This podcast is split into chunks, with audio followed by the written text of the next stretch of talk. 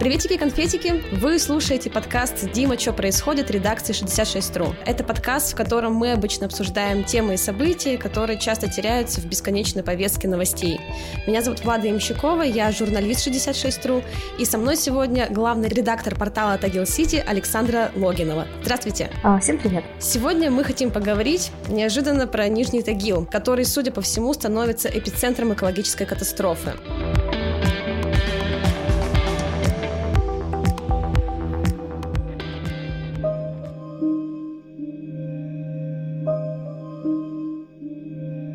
Насколько мне известно, все началось в конце января, когда над городом повисло густое облако, непонятно чего. Сначала все подумали, что это просто туман, ничего особенного, но потом начали подозревать, что что-то здесь не так.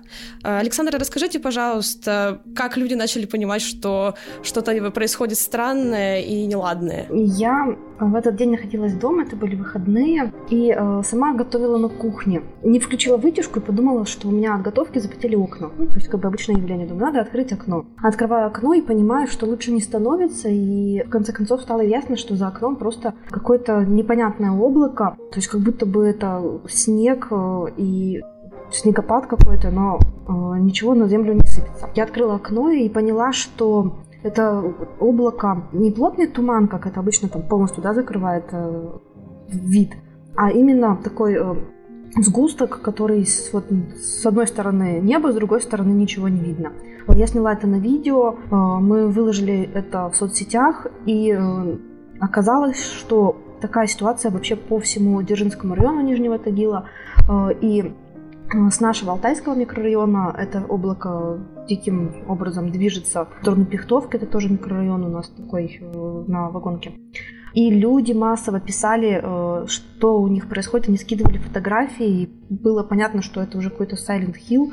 Э, ничего не видно, не видно солнца, но самое как бы страшное оказалось не только то, что э, вот визуально, да, это заметно, а как начала дыхательная система реагировать на то, что за окном происходит. То есть открываешь окно сразу же. У меня сразу же началась аллергическая реакция, то есть отекает нос, горло, сопли, слезы, чихание, то есть прямо резкая-резкая э, реакция организма. И многие люди жаловались э, на точно такое же состояние. Люди писали о головной боли, о кашле. То есть э, выйти на улицу в этот день было ну, просто нереально. После этого подключились не только жители Вагонки, но и других районов города. Начали рассказывать, что это вообще явление по всему городу и заметно издалека. Ну, можно же было, наверное, подумать, что это, ну, просто, например, не туман, а смог, как бы на смог же тоже может быть такая реакция. Но учитывая, что э, это так плотно висело в воздухе, то есть обычно смог это, ну, такая дымка где-то наверху, то есть, ну да, не видно солнца, не видно облаков, но в целом ты ходишь как бы из окна, видишь все нормально. А тут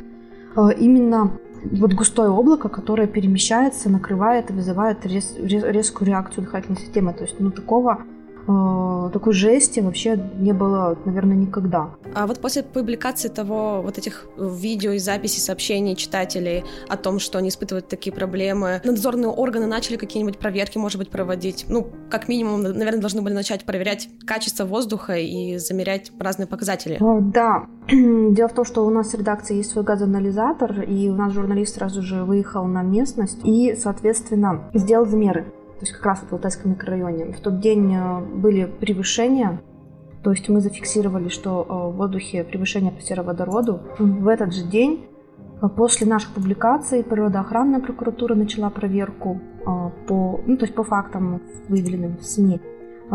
И началась проверка Росприроднадзора. На следующий день они приехали в Нижний Тагил делать замеры, но сделали это, конечно, комичным способом. То есть у нас больше всех жаловался Дзержинский район, а потом э, Сухоложский поселок, это рядом с Вагонкой, тоже микрорайон. Чиновники приехали замерять качество воздуха в нескольких километрах от мест жалоб, то есть там 5-10 километров, то есть в самом чистом экологически э, районе, где у нас нет никакого производства, нет никаких загрязнителей. Они там замерили, сказали, что да, вообще все замечательно и прекрасно. После этого стационарные посты э, у ГМС в городе начали тоже массово э, фиксировать превышение по сероводороду вплоть до 20 раз. Э, ну, это для Тагила это очень страшная цифра, потому что ПДК, то есть предельная концентрация веществ, она не просто так придумана, и когда такие страшные превышения, это действительно сказывается на организме человека.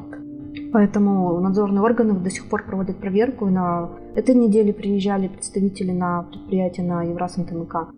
То есть э, чиновники работают. То есть э, виновником всех этих выбросов и загрязнения воздуха признали Евраз. Я правильно понимаю? Да, э, уже Росприроднадзор установил, что источник выброса это Евраз НТМК, то есть это официальная информация.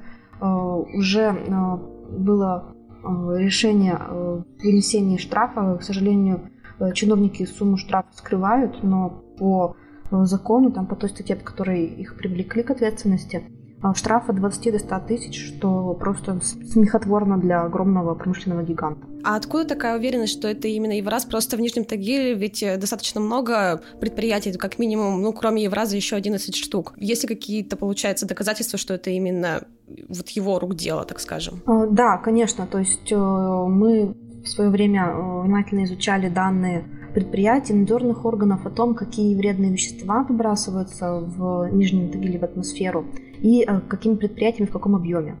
Э, и по абсолютно открытым данным, которые есть у самих предприятий, у надзорных органов, большую часть вредных веществ в Нижнем Тагиле выбрасывает именно Евраз НТМК, и э, большую долю по каждому из веществу тоже, тоже принадлежит ему. В частности, сероводород тоже большая часть выбросов – это Евраз НТМК. По некоторым веществам вообще доля евраза в загрязнении воздуха там до 99% доходит. Я, насколько понимаю, Евраз — это что-то вроде градообразующего предприятия сейчас, то есть это такое важное предприятие, которое, ну, во многом поддерживает экономику города. Они же, наверное, должны как-то при этом а, проводить какие-то программы, чтобы сокращать эти выбросы, и наверняка это должно быть на каком-то, может быть, даже федеральном, региональном уровне отслеживаться. Нет такого? Ну, должны, но не обязаны. Они будут делать все равно то, что они хотят, потому что они коммерческая компания, да, и никто извне Э, не хочет на них повлиять. То есть, э, если бы у наших чиновников, хоть регионального уровня, уровня, хоть местного уровня, э, было реальное желание позаботиться вообще о тагильчанах, они бы давно уже заставили любого загрязнителя выполнять действующее российское законодательство, начиная от установки санитарно-защитных зон, которые до сих пор не установлены ни у Евраза, ни у Уралвагонзавода, ни у ВГОКа.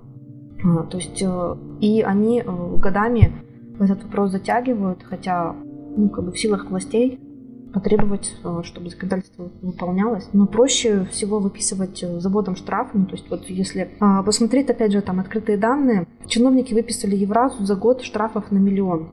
Ну, то есть, что такое миллион вообще для такого гиганта, который миллиардами, просто оперирует миллиардами, и э, его совладелец, товарищ Абрамович, он покупает себе яхты, которые стоят миллиарды рублей, ему 1 миллион э, рублей потратить на штрафы в Тагиле, ну, это просто вообще на один раз пообедать. Настолько как бы э, собственникам этих предприятий вообще плевать на тагильчан. То есть они нас тут держат за каких-то аборигенов, папуасов, с которых выжимают все соки, с которых э, выжимают все силы, здоровье а сами где-то там далеко в Европе отдыхают э, и пользуются всеми благами цивилизованного общества. Как бы если бы такое производство было в Европе или там в Америке где-то, ну, э, это предприятие бы просто осталось без клиентов, потому что э, ну, другие страны как-то более бережно относятся, видимо, к своему населению и не позволяют такому, такому, такому вообще менеджменту существовать. Ну вот, к сожалению, так. Ну, я так понимаю, что вот в других странах там более развито это экологическое законодательство. Но несмотря на это, ведь э, если верить официальным данным и отчетам, э, и Евраз, и другие предприятия в городе, они официально ежегодно сокращают э, количество выбросов в воздух. И вроде бы как даже в конце прошлого года Нижний Тагил, если я не ошибаюсь, исключили из списка городов вот с самым грязным воздухом. Из списка нас не исключили, исключить не могут просто по той по той схеме, что за последние несколько лет состояние качества воздуха с уровня повышенного до уровня высокого, то есть загрязнение воздуха, выросло. То есть мы входим в программу «Чистый воздух» нацпроекта «Экология». Однако за последние три года состояние воздуха, это данные официальные всех ведомств, состояние воздуха ухудшается с каждым годом. И растут э, объемы выбросов. То есть, если, допустим, говорить про Евраз, они действительно докладывают о том, что у них в прошлом году на 4% снизилось э, число выбросов, но э, на наши официальные запросы ни на какие они не отвечают уже почти полтора года. То есть мы пытаемся выйти на диалог и полностью, как полный игнор. То есть, чтобы мы не спрашивали, вот, нам ничего не рассказывают ни про санитарно-защитную зону, ни про состояние воздуха. То есть э, эти 4% это просто крупицы. Ну, то есть если они там выбрасывают, условно говоря, 62 тысячи тонн, а снизили там на пару тонн, ну, это просто ерунда, это смешно, и это просто издевательство над жителями. Об этом даже, ну, стыдно говорить, что, ребят, ну, это, это просто ерунда. Несмотря на это, всезнающий Google подсказывает, что в середине декабря 2021 года Нижний Тагил покинул перечень городов с высоким уровнем загрязнения. Об этом президенту Владимиру Путину доложила зампредседателя правительства РФ Виктория Абрамченко. А вот можете пояснить, пожалуйста, вот про санитарно-защитные зоны? Почему так важно? Вы просто уже несколько раз про них упоминали, и что их нет вокруг предприятий. Дело в том, что санитарно-защитная зона, э, она устанавливается для того, чтобы э, в ее пределах не появлялись новые объекты, и э, никто ничего не строил. То есть э, в пределах этой зоны не должно быть э, превышений ПДК за ее пределами тем более. А у нас сейчас, ну, можно сказать, что половина города находится в санитарно-защитной зоне имеющихся предприятий. Самое страшное, что туда входят социальные объекты, детские сады, детские поликлиники, даже там, по-моему, где-то какие-то или театры, или что-то, какие-то клубы ну, творчества, что-то вот такое. То есть э, там не просто не должны люди жить, там и нельзя э, собирать людей на какие-то мероприятия, на какую-то деятельность. А у нас люди там живут и круглыми сутками всем этим дышат. Это сразу же влияет на здоровье человека, и это доказано уже врачами. А по поводу текущей ситуации, вы сказали, что вам Евраз не отвечает уже много времени. Они, может быть, как-то комментировали хотя бы вот сейчас, когда вот была такая острая ситуация? Э, да, действительно, Евраз прокомментировал первый раз за долгое время. Э, Причем э, комментарий был настолько комичный, что я не знаю, как сейчас они будут вообще после, после этого оправдываться. Комментарий заключался в том, что зафиксированные выбросы десятикратное превышение сероводорода по одному из адресов не имеют отношения к Евраз НТМК, а могло быть из-за того, что Э, в 10 шагах от этого пункта замеров находится канализационный люк. Вот, то есть и э, поправ все законы физики и химии, предприятие утверждает, что газ, который тяжелее воздуха, находясь в канализационном коллекторе, каким-то образом поднялся вверх и попал в датчики, и вот таким образом Евраз не причастен к этим выбросам. Шикарно просто. Смеются все от от, от э, школьных педагогов, да, по химии, до всех э, в медиа тусовки. То есть, ну, это очевидный просто очевидный факап для тех, кто готовил эти ответы прессе. Самое это смешное, что простые люди тоже понимают, что их дурят, потому что, ну, хорошо, вы говорите, что дело там в одном канализационном люке, а почему по всему городу такая история? То есть э, это было на нескольких постах. Мы делали замеры нашим газоанализаторам по всем там частям города. И Люди, они тоже не слепые, они открывают окна, они видят, они это чувствуют. У нас в это время выросло количество там, заболеваний с тем же самым там, коронавирусом, с аллергиями, с, в детских садах, там, карантины по простудным, ОРВИ. Это же все от дыхательной системы, это же все оттуда. Вы говорите, что у вас в редакции даже есть э, собственные газоанализаторы, и это очень неожиданно, ну, потому что журналистам, по идее, такие приборы не нужны, как бы, учитывая, что в их э, прямые обязанности так-то не входит э, замер вредных веществ в воздухе. А откуда они у вас появились и почему вообще? Поскольку нам очень хочется жить, э, причем жить в нормальных условиях, нам пришлось э, перепрофилироваться и э, немножко заняться экопросветом. То есть все знают, что в Тагиле плохой воздух, что он грязный, что им невозможно дышать. Это знают люди, которые к нам приезжают из других городов, это знают люди, которые жили здесь там, 30 лет назад, 20 лет назад. Но никто никогда не мог, эм, так скажем, оценить, сравнить, понять, что значит грязный воздух. Э, мы углубились в эту тему, мы изучили, что у нас выбрасывается в воздух. Мы э, на собственные деньги купили этот газоанализатор, чтобы понять, э, насколько же он грязный, как часто вообще эти выбросы. Вот мы делали аналитику за полгода в прошлом году. Где-то наверное, 72 дня из 183 у нас были превышения ПДК. То есть каждый третий день мы дышим опасным воздухом, который превышает э, допустимую концентрацию вредных веществ. По-моему, это ну, как бы не очень хорошо. И э, раньше тагильчане, э, ну, как бы они не могли, так скажем, оперировать какими-то данными, что, ну, плохой воздух плохой.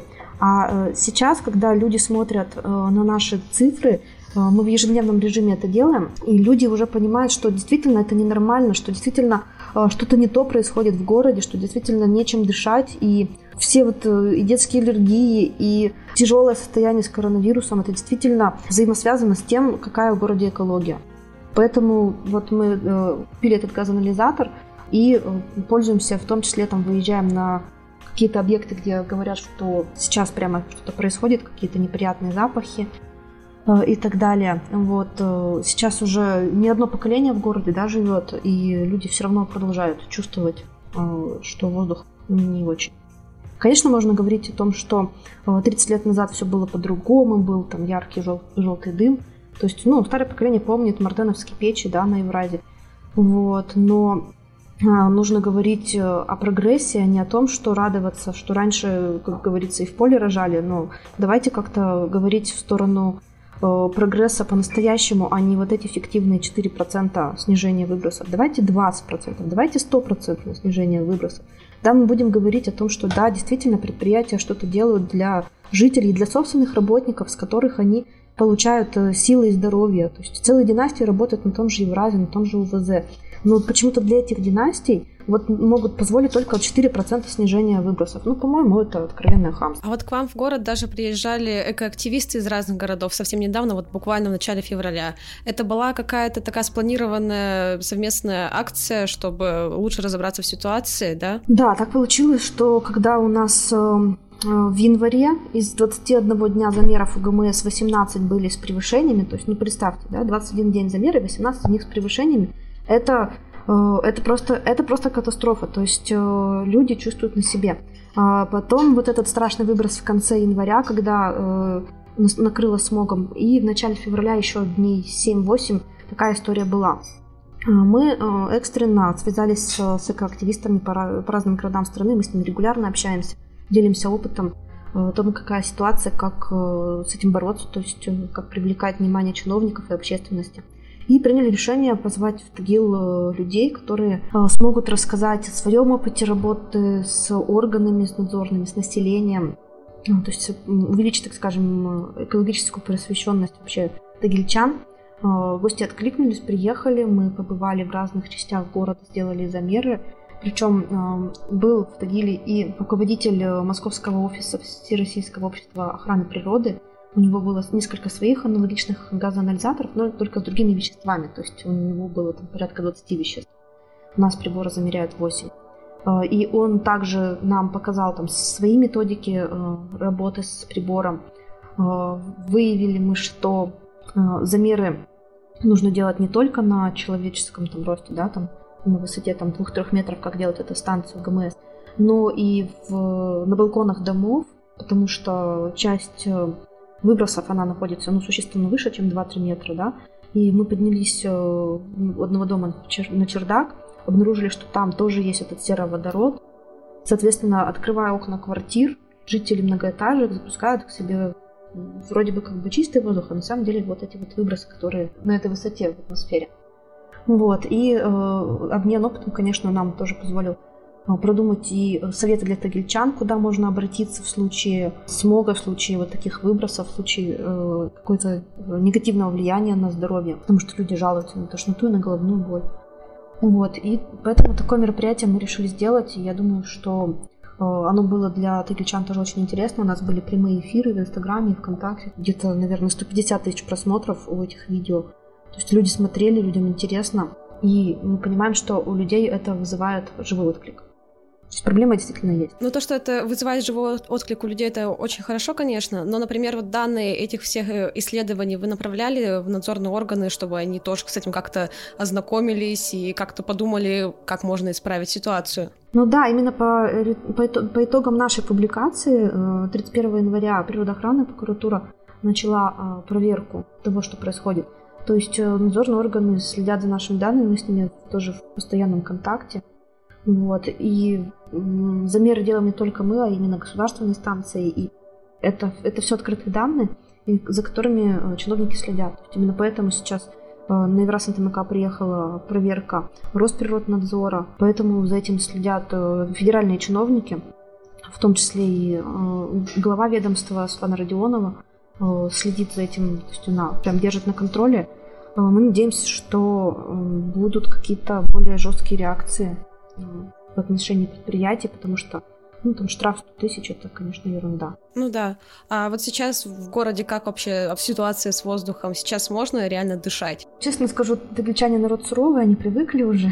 У нас вариантов нет. И многие, кстати, нам говорят, что что вы живете в Тагиле, уезжайте, если так плохо с экологией. Но у меня вся семья родом в Тагиле четвертое поколение уже живет, да, как бы. И если мы все будем э, уезжать из городов, кто как бы будет э, работать, то есть, э, ну, очевидно, что не, не нужно закрывать промышленные предприятия, не нужно лишать людей рабочих мест, все-таки правильно вы говорили, это градообразующие предприятия.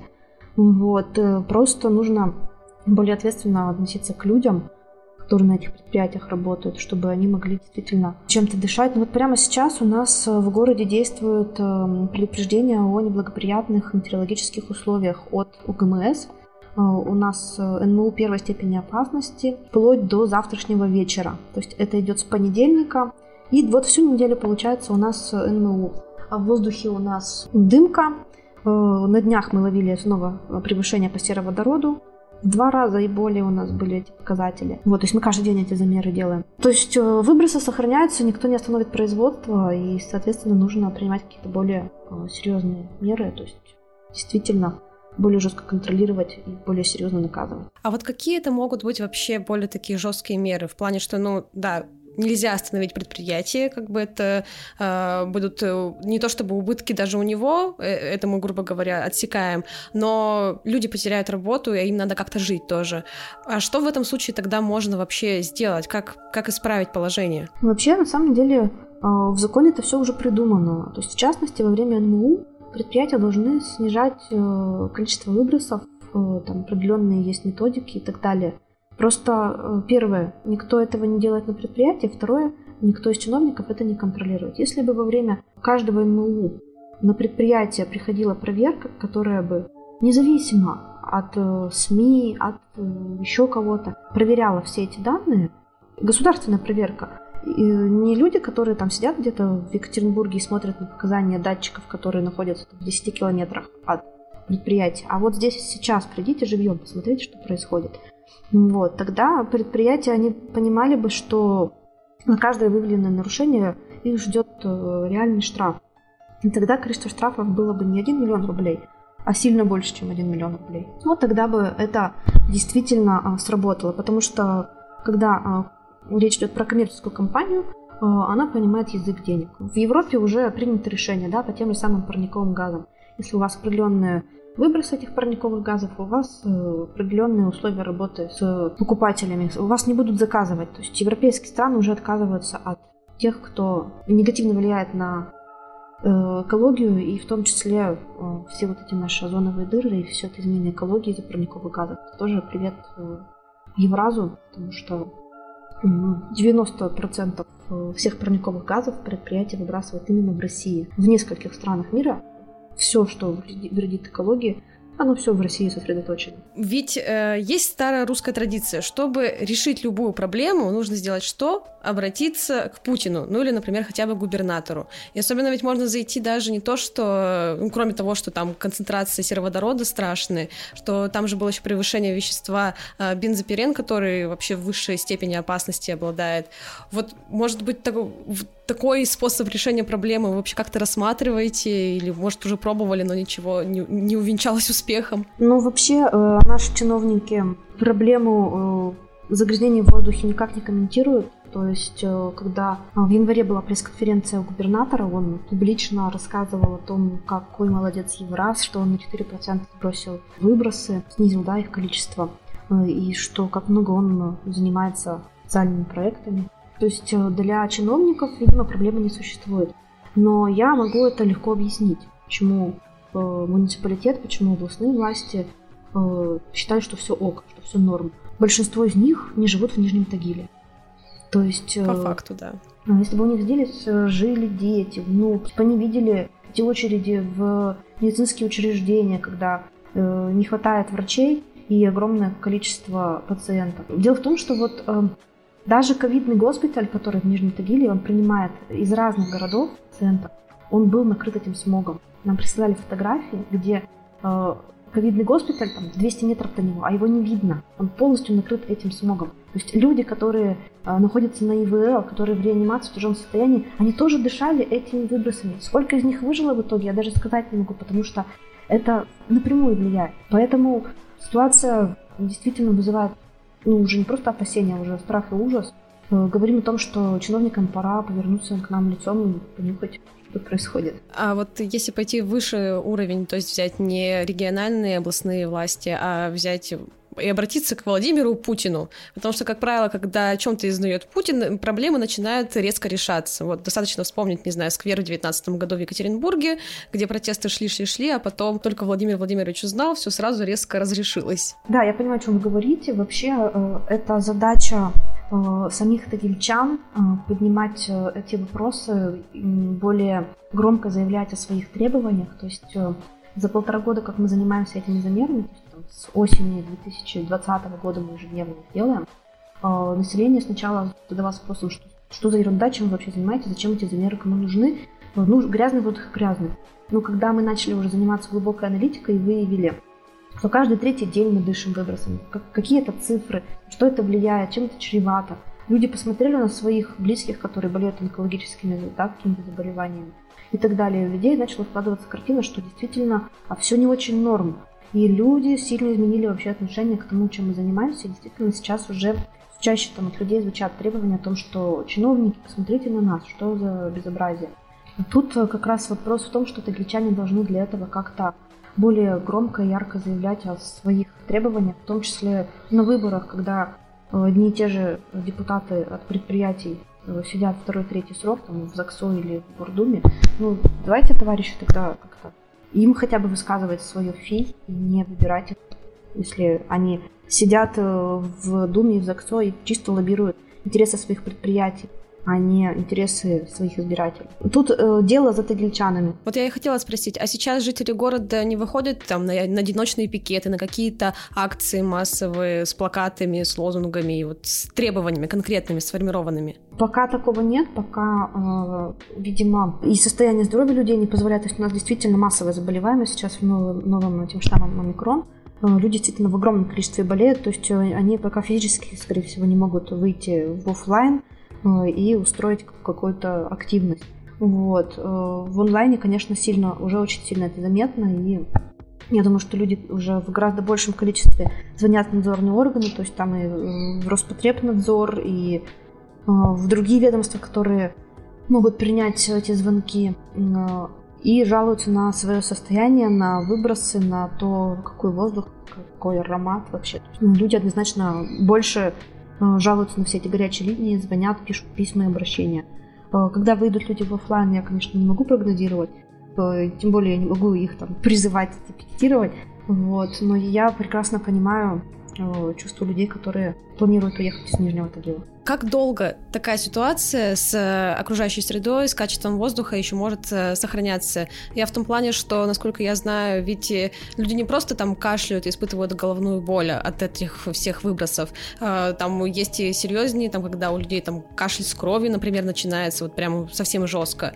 И ведь если так будет долго продолжаться, то ну, явно ничего хорошего не будет. Да, дело в том, что даже вот летом на фиксохимическом производстве в Красной ТМК случилась авария, и ядовито-желто-зеленый дым, он застилал вообще э, прямо дорогу, то есть люди снимали видео, как они едут по Восточному шоссе, и там просто вот эта вот едко-зеленая, желтая э, субстанция, э, ты ничего не видишь, у тебя даже в закрытой машине першит, э, кашель, насморк. Я просто не то чтобы аллергик, но у меня реакция всегда более острая, у меня сразу отек, я сразу пью антигистаминные, потому что ну, очень э, тяжелая реакция. У меня есть э, товарищ, который после коронавируса тоже приобрел жесткую аллергию, у него тоже вплоть там, до анафилактического шока теперь все, эти, все это вызывает, потому что ну, организм был ослаблен, и дыхательная система пострадала.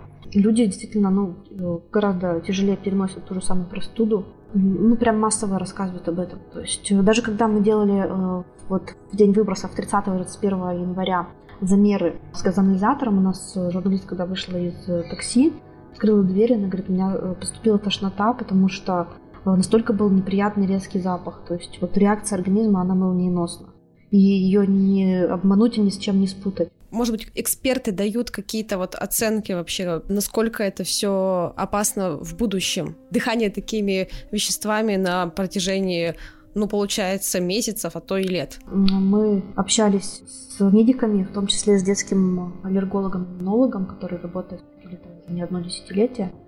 А, и он рассказывал, что, во-первых, увеличилось число детей аллергиков, что э, появилось больше детей с врожденными патологиями, то есть когда женщина беременная, она этим всем дышит, и ребенок рождается уже с приобретенными заболеваниями. Поэтому многие люди летом живут за городом или, в принципе, меняют город и говорят о том, что сразу же изменилось самочувствие. Я знаю англичанина, у него жена э, больна астмой, они жили в экологически чистом районе города на ГГ, тем не менее, она постоянно мучилась э, своими приступами, они просто были вынуждены уехать э, в другой город, чтобы сменить климат, чтобы не дышать вот всем, чем сейчас дышим. Получается, Тагил ежегодно убывает, ну, в смысле населения? Да, у нас э, в два раза выросла смертность и снижается рождаемость. У нас ежегодно убыль и за счет смертности, и за счет прямого только населения. Вы сейчас, вот лично как человек, как житель Тагила, чувствуете, что есть какие-то шансы, что положение изменится, что все станет по-другому, и вы снова сможете дышать чистым воздухом и не испытывать больше таких проблем, ну, никогда? Ну, безвыходных положений не бывает. Вопрос в том, а, как долго мы будем к этому идти. То есть э, однозначно, конечно, даже в рамках э, программы «Чистый воздух» в Нижнем Тагиле изменения есть. То есть тот же самый там э, экологически чистый транспорт, да, автобусы, которые работают на газу. Э, но проблема в том, что некому за эти автобусы сесть. У нас э, мало водителей, и часть из них еще также болеет коронавирусом. Часть из них мигранты, которые не вернулись в Россию после всех локдаунов и так далее. Однозначно нужно усиливать темпы, однозначно нужно работать над этим более тщательно, и у предприятия на самом деле есть возможность всем этим заниматься. Просто для этого нужно тратить деньги. А деньги тратить не очень хочется, э, поэтому они это не делают. Ну, то есть это прям очевидно. То есть можно э, устанавливать фильтрации системы и во время МУ э, снижать выбросы, то есть сокращать объем производства, что тоже невыгодно предприятию. Ну, проще заплатить штраф маленький, чем снизить объемы работы. Вот. То есть сейчас у нас Тагири МУ, а я из окошка смотрю на Коксахим и вижу, как он красиво дымит и как все держится в воздухе. Сегодня, слава богу, ветер не в нашу сторону, мы сегодня дышим чуть-чуть получше. Вот, только в нашу сторону это все... Даже я из детства помню, что если ветер западный, ночью будет пахнуть как сахимом. Все как бы родной из детства запах. Но Хочется, чтобы ребенок чувствовал что-то другое. Что должно произойти такое, чтобы вы все-таки взяли и приняли решение, что хватит с меня, мы отсюда уезжаем, больше невозможно с этим бороться, надо спасать себя? Ну, для меня э, всегда вопрос миграции был в негативном ключе, то есть я всегда за то, чтобы здесь сейчас делать все, что ты можешь, потому что всегда вопрос встает так, то если не мы, кто, кто для нас что-то делает, если не мы сами. Поэтому мы занимаемся просветом населения, и э, говорим о имеющихся проблемах. То есть, ну, удобно взять, уехать, э, собрать вещи и все.